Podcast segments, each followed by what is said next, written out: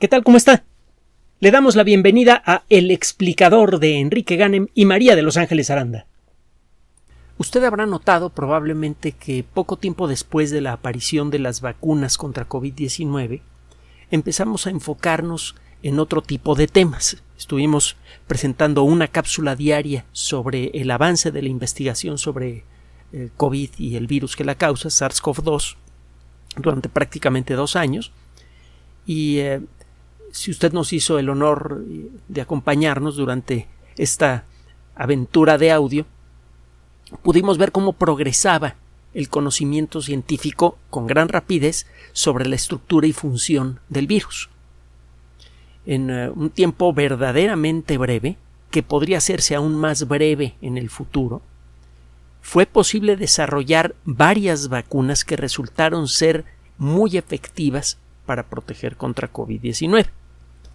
Estas vacunas, como sucede con muchísimas otras, no protegen para siempre, eh, no protegen a todo mundo, pero sí protegen lo suficiente como para contener la epidemia. La pandemia.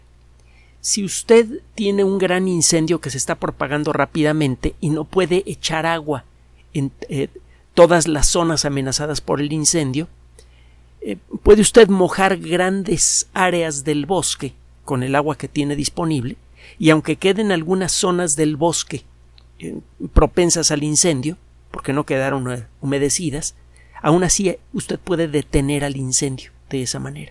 Usted reduce la velocidad de propagación, aísla los brotes que quedan hasta que el fuego se apaga, y es lo mismo con una pandemia. Bueno, la pandemia está prácticamente controlada, todavía hay eh, sustos importantes, incluso eh, situaciones de desastre importantes como la que probablemente podría enfrentar China y otros países en estos meses. Pero la realidad es que no estamos ya desarmados, tenemos muchas vacunas y vienen nuevas vacunas en camino.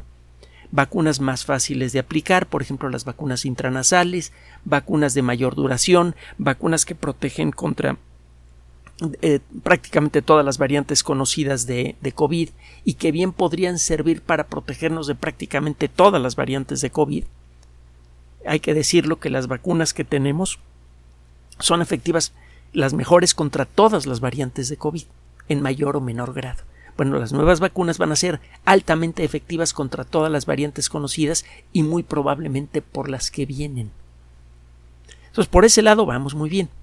Hay un problema bueno, hay una serie de problemas causados por COVID. Ya sabe usted eh, cómo ha estado la situación económica. Estamos sufriendo las consecuencias del impacto económico de COVID-19. Son muy importantes y a eso súmele el impacto económico de la guerra en, Europa. Esto desde luego tiene eh, e, este doble impacto ha tenido un efecto muy grave en todas las economías del mundo, aunque algunas han salido mejor libradas que otras también hay que decirlo, como la nuestra.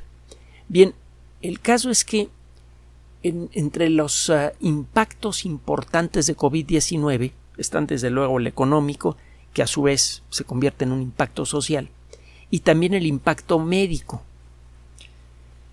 Eh, una de las secuelas más importantes, más molestas y más desesperantes de COVID-19 parece que tiene el tiempo contado. El COVID largo o COVID de larga duración. También le llaman síndrome post-COVID-19. Eh, tiene varios nombres. Es una eh, colección de, signos y síntomas que eh, no se desvanecen incluso cuando la enfermedad ha desaparecido del cuerpo. Cuando usted ya no puede detectar a un solo virus en la sangre de una persona infectada, muchos reportan una sensación de malestar, dolor de cabeza, dificultad para respirar. Mucha gente se queja de eh, falta de, eh, eh, de capacidad para detectar olores o los olores que detecta están distorsionados, lo que antes olía bien ahora huele feo, por ejemplo. Debilidad muscular, una febrícula que nunca llega a ser fiebre de a verdad. Es decir, 37 y medio, 37.8, ese tipo de de, de, fiebre suave que debilita, que cansa, que pone nervioso, pero que eh, no es lo suficientemente intensa como para que uno se dé cuenta de lo que está pasando. Es hasta que se pone el termómetro que detecta uno lo que está pasando. hay también una colección de síntomas todavía más molestos que se conocen como desórdenes cognitivos. Es una colección de, eh, condiciones indeseables que involucran eh, el, no poder enfrentar un problema, el no poder pensar con claridad, el haber pensado en un problema y haberlo resuelto mentalmente y que se le olvide a uno a los cinco minutos, eh, dificultad para controlar las emociones, una un, estímulo pequeño puede producir una descarga emocional muy intensa de todo, de cualquier tipo. Esta colección de signos y síntomas eh, llegaron a ser consideradas como una secuela emocional de haber experimentado una enfermedad potencialmente letal, de en algunos casos haber pasado mucho tiempo en hospitales, etcétera, etcétera. Es, eh, en algunos sitios la gente que, en, no pocos, en muchos lugares del mundo, la gente que ha tenido este problema, sobre todo al principio de la pandemia, ha sido despedida de sus trabajos porque se piensa que eh, simplemente o no tiene ganas de trabajar, eh, está buscando algún pretexto para no trabajar, o que el impacto emocional de la enfermedad la ha imposibilitado para continuar con su trabajo. Hay gente y mucha que ha sido despedida por esto. Eh, también hay gente que desarrolla, mucha gente que desarrolla problemas eh, eh, de relación con su familia, con amigos, etcétera, etcétera. El, el problema comenzó a ser reconocido inicialmente a lo largo de 2020 cuando el número de personas que reportaban este tipo de síntomas comenzó a aumentar. El problema es que no es un, asunto fácil de detectar porque primero el virus no es reconocible en la sangre. Así que no puede usted decir que se quedó un poquito de virus por allí que está causando este problema. La colección de signos y síntomas varía de una persona a otra. Hay personas que conservan en perfecto estado su sentido del olfato, pero tienen una fatiga continua que no se va. Ah, me faltaba comentarle, hay una sensación general que se llama como niebla mental. Probablemente usted la conoce porque todos hemos sufrido alguna forma de niebla mental en algún momento de nuestras vidas, por fatiga, por alguna enfermedad, etc. fue hasta que se acumularon suficientes casos que empezó a verse una tendencia estadística en las personas que habían sobrevivido a ataques de COVID de cualquier tipo, desde las formas asintomáticas de COVID hasta las más graves. Cualquier persona que ha pasado por COVID-19 puede experimentar estos síntomas. En,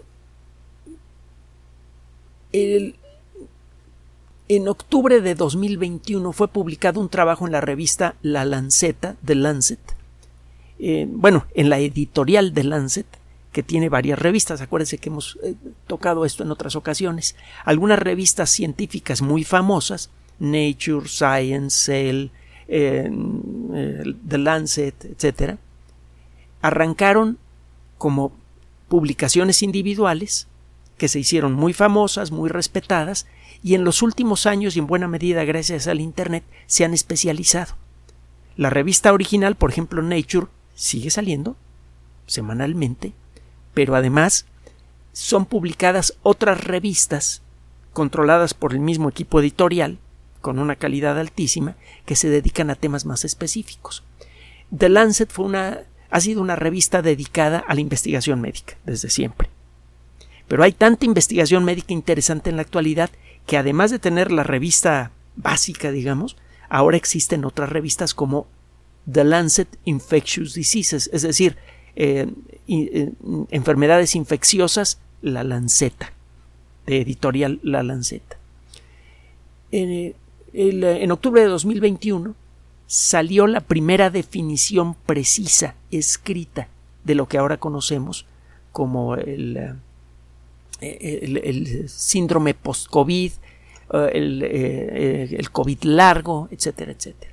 Le voy a leer la lista de todos los síntomas rápidamente. la encuentra usted en la página de la Organización Mundial de la Salud, es reflejada en la Wikipedia, etc. Fatiga, que puede ser ligera hasta fatiga extrema, de esa que le impide levantar, quitarse las sábanas de encima para poder pararse de la cama. Eh, tos de larga duración. Repito, estos síntomas pueden o no estar presentes. Debilidad muscular, febrícula, lo que le mencionaba hace rato, incapacidad para concentrar la niebla mental de la que acabamos de hablar, eh, lapsos en la memoria. De pronto se le olvidan cosas que, acaba usted de hacer o cosas que conoce muy bien.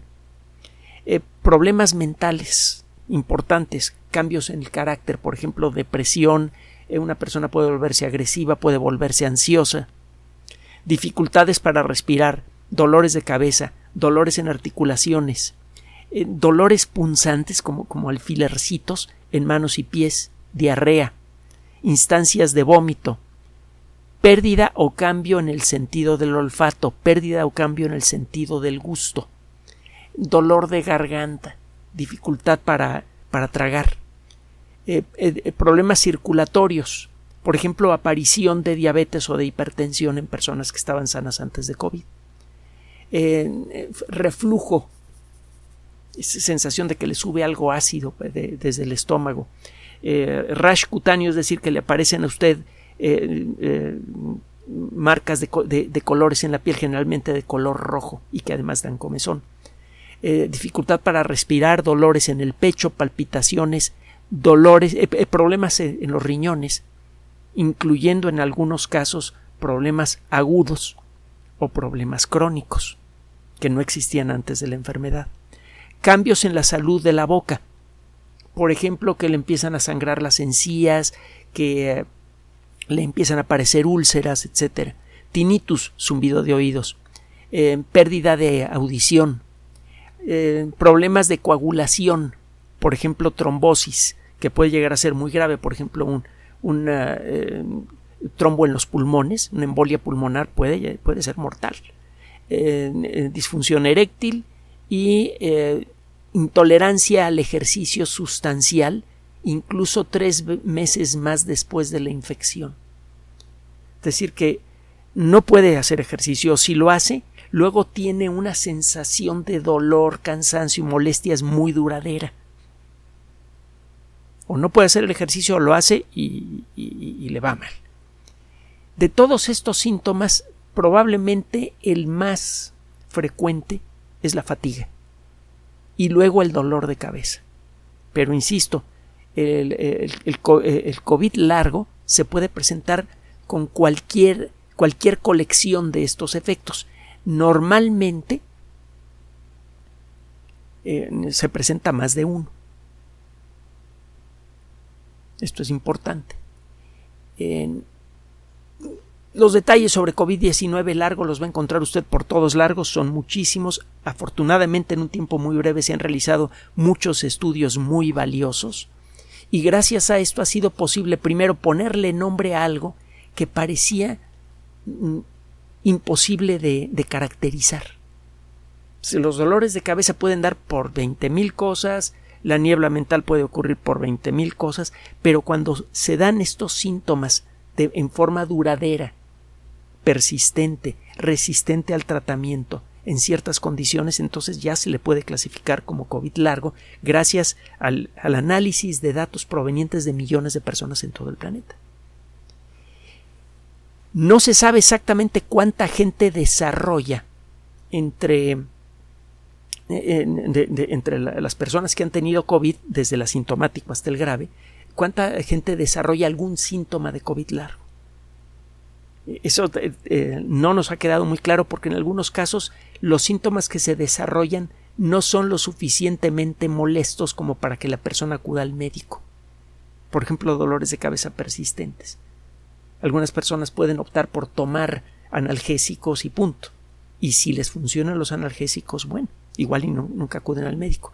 Y es por esto que se estima que entre el 5 y el 50% de las personas que han padecido alguna forma de COVID desarrollan alguna forma de COVID largo. hasta el 50%. No lo tenemos muy claro por lo que le acabo de comentar. Como es, cada uno de estos síntomas en muchos casos es síntoma de, muchas otras condiciones, el asociarlo a, a COVID-19 es más difícil, es necesario interrogar al paciente para tratar de identificar cuándo aparecieron los síntomas, si aparecieron después de una infección o, durante una infección de COVID y de entonces para acá se han establecido, etcétera, etcétera. Eso puede empezar a darle una idea al médico y hay que irse persona por persona. Y hay 8 mil millones en el planeta. Y una fracción importante enfermó incluso sin saberlo de COVID-19. Es un problema que hasta hace poco era especialmente desesperante para los sistemas de salud del mundo. Porque es difícil de, detectar, difícil de caracterizar en, cada persona y ha sido hasta ahora muy resistente a los tratamientos clásicos contra esos síntomas. Por ejemplo, cuando tiene usted debilidad, pues le pueden recetar vitaminas, un régimen diferente de ejercicios, alimentación. Eso funciona en muchos casos en personas que se sienten mal, débiles, etcétera pero no funciona en pacientes de COVID-19. A veces es la manera de determinar que alguien tiene el síndrome. Cuando tiene debilidad muscular, cansancio, se le da el tratamiento clásico, se hacen análisis de sangre, se vitamina, se le cambia la dieta, etcétera, y la, la persona no se recupera. Bueno,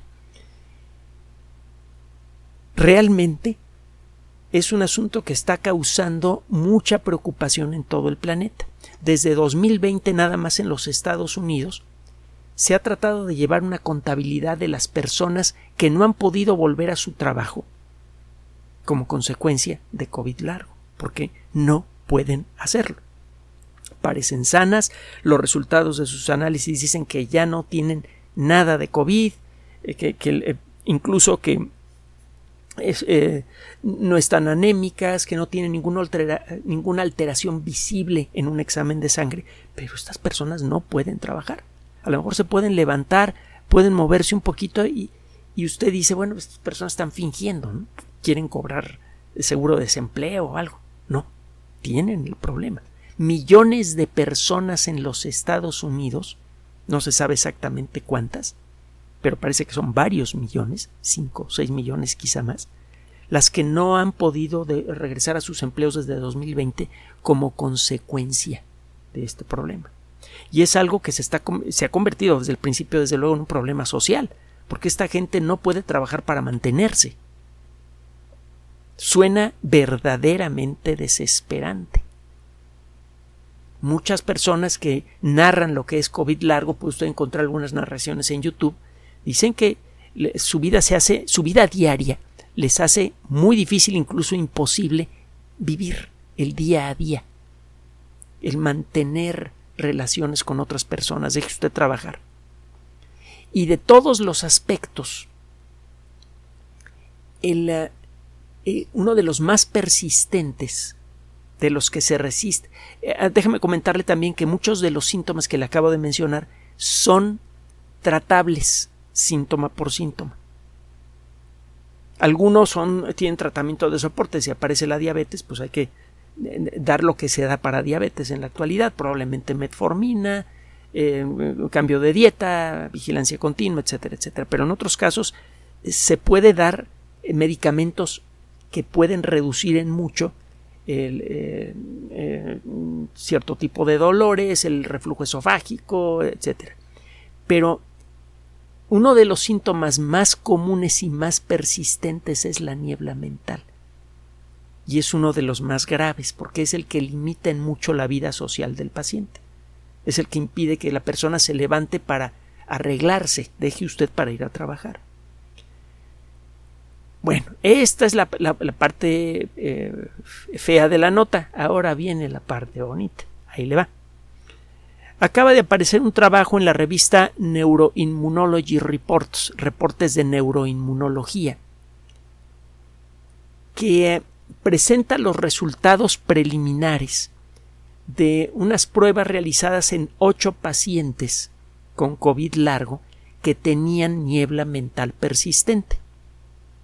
El trabajo fue realizado en la Universidad de Yale, que desde luego es muy conocida, tiene un departamento de medicina eh, muy famoso y el trabajo está muy bien fundamentado.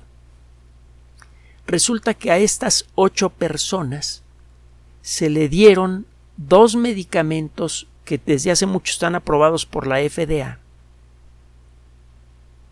y eh, en pocas palabras se les fue la niebla mental.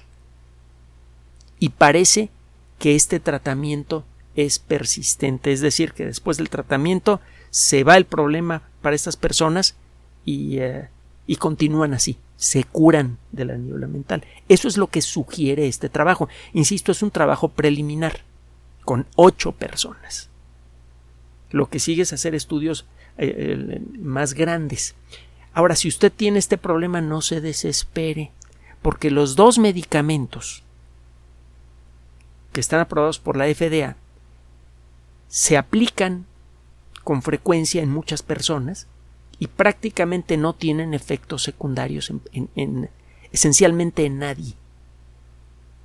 Los efectos secundarios que tienen son siempre suaves cuando existen, que son raros, y son estos medicamentos son muy bien tolerados por prácticamente todas las personas que los reciben. Son medicamentos luego que se aplican a muchísimas personas.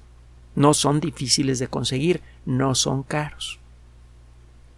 Antes de mencionar el nombre de los medicamentos, déjeme decirle que no existe medicamento que no pueda ser peligroso. Hasta las aspirinas pueden llegar a producir reacciones alérgicas graves e incluso mortales. no es muy común, pero mueren miles de personas cada año, por ejemplo, en los Estados Unidos como consecuencia de estas reacciones alérgicas. Así que cada vez que tome usted un medicamento, tómeselo en serio si tiene la oportunidad, sobre todo para este caso que estamos discutiendo, consúltelo con un médico. Un médico que lo conozca usted o que la conozca usted. Una persona que eh, en un momento dado sepa cómo responde usted a ciertos medicamentos. Lo, que le voy a mencionar son medicamentos que eh, incluso en Estado, uno de ellos en Estados Unidos se consigue sin receta médica. En Estados Unidos, que ya ve que son más estrictos para ciertos medicamentos que aquí y el otro medicamento se consigue con receta pero con facilidad y le digo ninguno de los dos tiene efectos secundarios eh, graves conocidos eh, bueno me falta aclarar otra cosa no existe cosa que ponga usted en su cuerpo que no pueda tener efectos secundarios graves si es usted alérgico es algo rarísimo eh, hay gente que desarrolla alergia a la comida y ya ve las alergias a los alimentos lo que lo que pueden hacer pero bueno, haciendo esta aclaración, estos medicamentos estadísticamente son ampliamente seguros, baratos y fáciles de conseguir. ¿Cuáles son? Bueno, primero, estos eh, medicamentos se utilizan para el tratamiento eh, de personas que recibieron un golpe fuerte en la cabeza, por ejemplo, que tienen eh, herida traumática en el cerebro. Para gente que tiene problemas de, de estrés muy intenso, el síndrome de postraumático del que tanto se habla, el síndrome de Tourette, un problema que puede hacer que algunas personas pierdan el control a la hora de hablar, etc. Estos medicamentos son muy efectivos para este tipo de, de condiciones y eh, hay otras aplicaciones para estos medicamentos y le digo, insisto, efectos secundarios prácticamente inexistentes. ¿Cuáles son estos medicamentos? por favor, consulte a su médico. La guanfacina. La guanfacina es una sustancia que normalmente se utiliza para controlar la hipertensión. También se utiliza para el trastorno por déficit de atención con hiperactividad. No se sabe exactamente por qué, pero tiene ese efecto en personas que realmente tienen el síndrome, el, trastorno por déficit de atención con hiperactividad. Ojo, hay muchísima gente que, muchísimos niños sobre todo que han sido diagnosticados con este trastorno de manera errónea. Otro día platicamos de, la historia.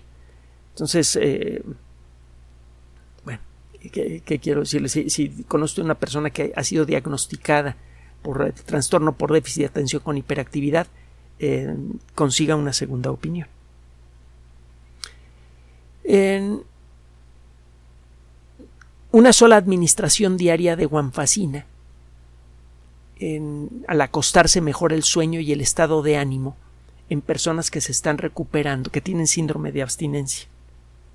Por ejemplo, la gente que está tratando de dejar el hábito por cannabis, que, eh, insistimos, no es un hábito eh, mm, ligero o eh, mm, inofensivo. Puede llegar a producir ataques psicóticos con alguna frecuencia que lo pueden llevar a una persona o al suicidio o a una sala de emergencias. Aguas con, con, la marihuana y estas cosas. Pero bueno, la, la, cosa es que la guanfacina se está utilizando como hipertensivo inicialmente y ahora también para eh, corregir ciertos problemas del comportamiento. Y tiene efectividad. Existe la posibilidad de que pueda servir eh, para eh, dejar otro tipo de hábitos además de, cannabis, quizá para dejar de fumar, aunque es una cosa que todavía no, no se tiene perfectamente clara. La cosa es que la guanfacina la encuentra usted con facilidad.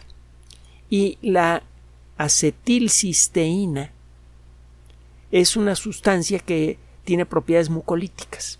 Puede usted encontrarla, por ejemplo, en, algunos productos para el tratamiento de la tos. Es, eh, para cuando tiene usted eh, tos con flemas, la acetilcisteína muchas veces forma parte de los medicamentos que le, que le pueden dar. Se puede aplicar eh, incluso inyectada o en jarabes, hasta en comprimidos efervescentes. En, Curiosamente, al igual que la sustancia anterior, la acetilcisteína tiene una aplicación secundaria por su efecto en el sistema nervioso. Eh, se utiliza como terapia complementaria en, algunos casos de esquizofrenia.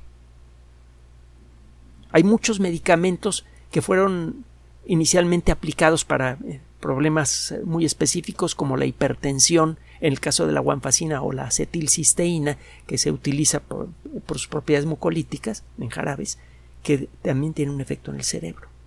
Y correctamente utilizados estos medicamentos pueden eh, tener efectos muy positivos. Bueno, pues resulta que este grupo de investigación está consciente de, ah, del efecto que tienen estos medicamentos. Eh, le dieron una mezcla de ah, eh, guanfacina y acetilcisteína a ocho personas, la mayoría de las cuales, por cierto, eran mujeres, y el resultado fue muy bueno. El resultado fue que prácticamente desapareció el, eh, el, problema y en muy poco tiempo. Y hay motivos para creer, por el tiempo que ha pasado desde que dejaron de tomar el tratamiento, que el problema ya se fue. Se trata entonces de un tratamiento barato, de un tratamiento seguro, con medicamentos fáciles de conseguir. Si usted tiene COVID largo, entonces consulte con su médico antes de tomar cualquier cosa. En este primer estudio, los participantes tomaron 600 miligramos de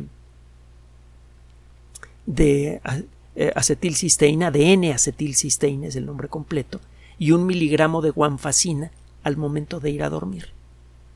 Después de un mes el tratamiento, la dosis de guanfacina se incrementó a 2 miligramos. Todos los participantes que terminaron la prueba, porque había más pero no, no la terminaron, eh, se hartaron o no quisieron seguir o lo que, lo que fuera, reportaron beneficios sustanciales en la memoria, su capacidad para organizar sus vidas, para hacer varias cosas al mismo tiempo. Algunas personas perdieron por completo su niebla mental, por completo, en otras se disminuyó al punto de que pueden vivir, pueden trabajar. Empezaron a sentirse otra vez dueñas de su propia vida. Los eh, dos pacientes que abandonaron el estudio porque inicialmente era para 10, eh, lo hicieron porque se sentían mareados o con baja presión sanguínea. Esto podría ser efecto de la guanfacina. Los antihipertensivos las sustancias que reducen la presión sanguínea muchas veces actúan como diuréticos, es decir, sacan líquido del cuerpo. Las personas que toman estos medicamentos orinan más, están sacando líquido de su cuerpo. En algunos casos esto puede ser excesivo y producir mareo. Entonces, por eso es importante consultar al médico antes de tomar el tratamiento. Pero el caso es que eh, se pudo contrastar las sensaciones de estas ocho personas que recibieron este esta primera dosis eh, eh, propuesta, este primer tratamiento propuesto, contra personas que recibieron placebos, pastillitas iguales a las que recibían las otras personas, pero sin principio activo. Y la diferencia fue muy diferente. por ejemplo, una, una enfermera con un COVID largo muy fuerte, que había tenido que abandonar su trabajo, reportó un incremento muy sustancial en su capacidad para trabajar, su memoria empezó a funcionar mejor, empezó a, a tomar mejores decisiones, a responder más rápido a las circunstancias de su entorno, después de tomar estas sustancias todos los días. Esta persona incluso eh, llegó a, sentirse prácticamente curada y no pudo concluir el tratamiento porque se le vino un problema de baja presión sanguínea. Como no terminó el tratamiento, inmediatamente sus síntomas regresaron. Cuando volvió a tomar el tratamiento, los síntomas volvieron a desaparecer. Falta por determinar varias cosas en este estudio. Uno, si realmente el tratamiento es duradero. En algunos casos parece que sí, pero hay indicios que sugieren que a lo mejor no, que a lo mejor hay que tomar estos medicamentos en un tramo más largo, un año, dos años, cinco años, no se sabe, o quizá de por vida. Pero mire, si se tiene que tomar un par de pastillas por, eh, por la noche para quitarse de encima ese problema, ya es un gran avance. Porque pastillas muchos de nosotros tomamos pastillas para toda clase de cosas. Tomarse dos pastillitas más por la noche, eh, francamente, no es un problema. Si es que llegara a ser ese el caso. Falta por determinar si las dosis que se están aplicando son las apropiadas o hay que disminuirle a una y subirle a la otra o qué. Y hay que ver si otras sustancias igualmente inofensivas y fáciles de conseguir no pueden tener un efecto aún mejor como ya ahora entendemos a nivel molecular qué efecto tienen muchos medicamentos, estamos en mejores condiciones de buscar entre los medicamentos ya conocidos qué otras sustancias pueden tener un efecto químico igual al de la sustancia que queremos reemplazar. Esto lo hacen ahora sistemas de bioinformática que revisan bases de datos gigantescas llenas de moléculas muy complejas y eh, proponen eh, listas de moléculas conocidas que son fabricadas en por tal o cual laboratorio, o por muchos, que puedan tener un efecto positivo COVID-19. Así que, por primera vez, desde que apareció este, e, este problema que le, le digo es especialmente sensible porque continúa después de la pandemia. Es como si estas personas no se hubieran curado. Y estamos hablando de una fracción importante de las personas que enfermaron de COVID-19, que fueron muchísimas. Fuimos muchísimos. Entonces, eh, cualquier pequeña luz que nos pueda ofrecer la ciencia es bienvenida y esta no es una luz, es un faro muy brillante. Repito, dos medicamentos fáciles de conseguir, con efectos secundarios muy menores cuando existen, que son más bien raros, levantan la niebla mental.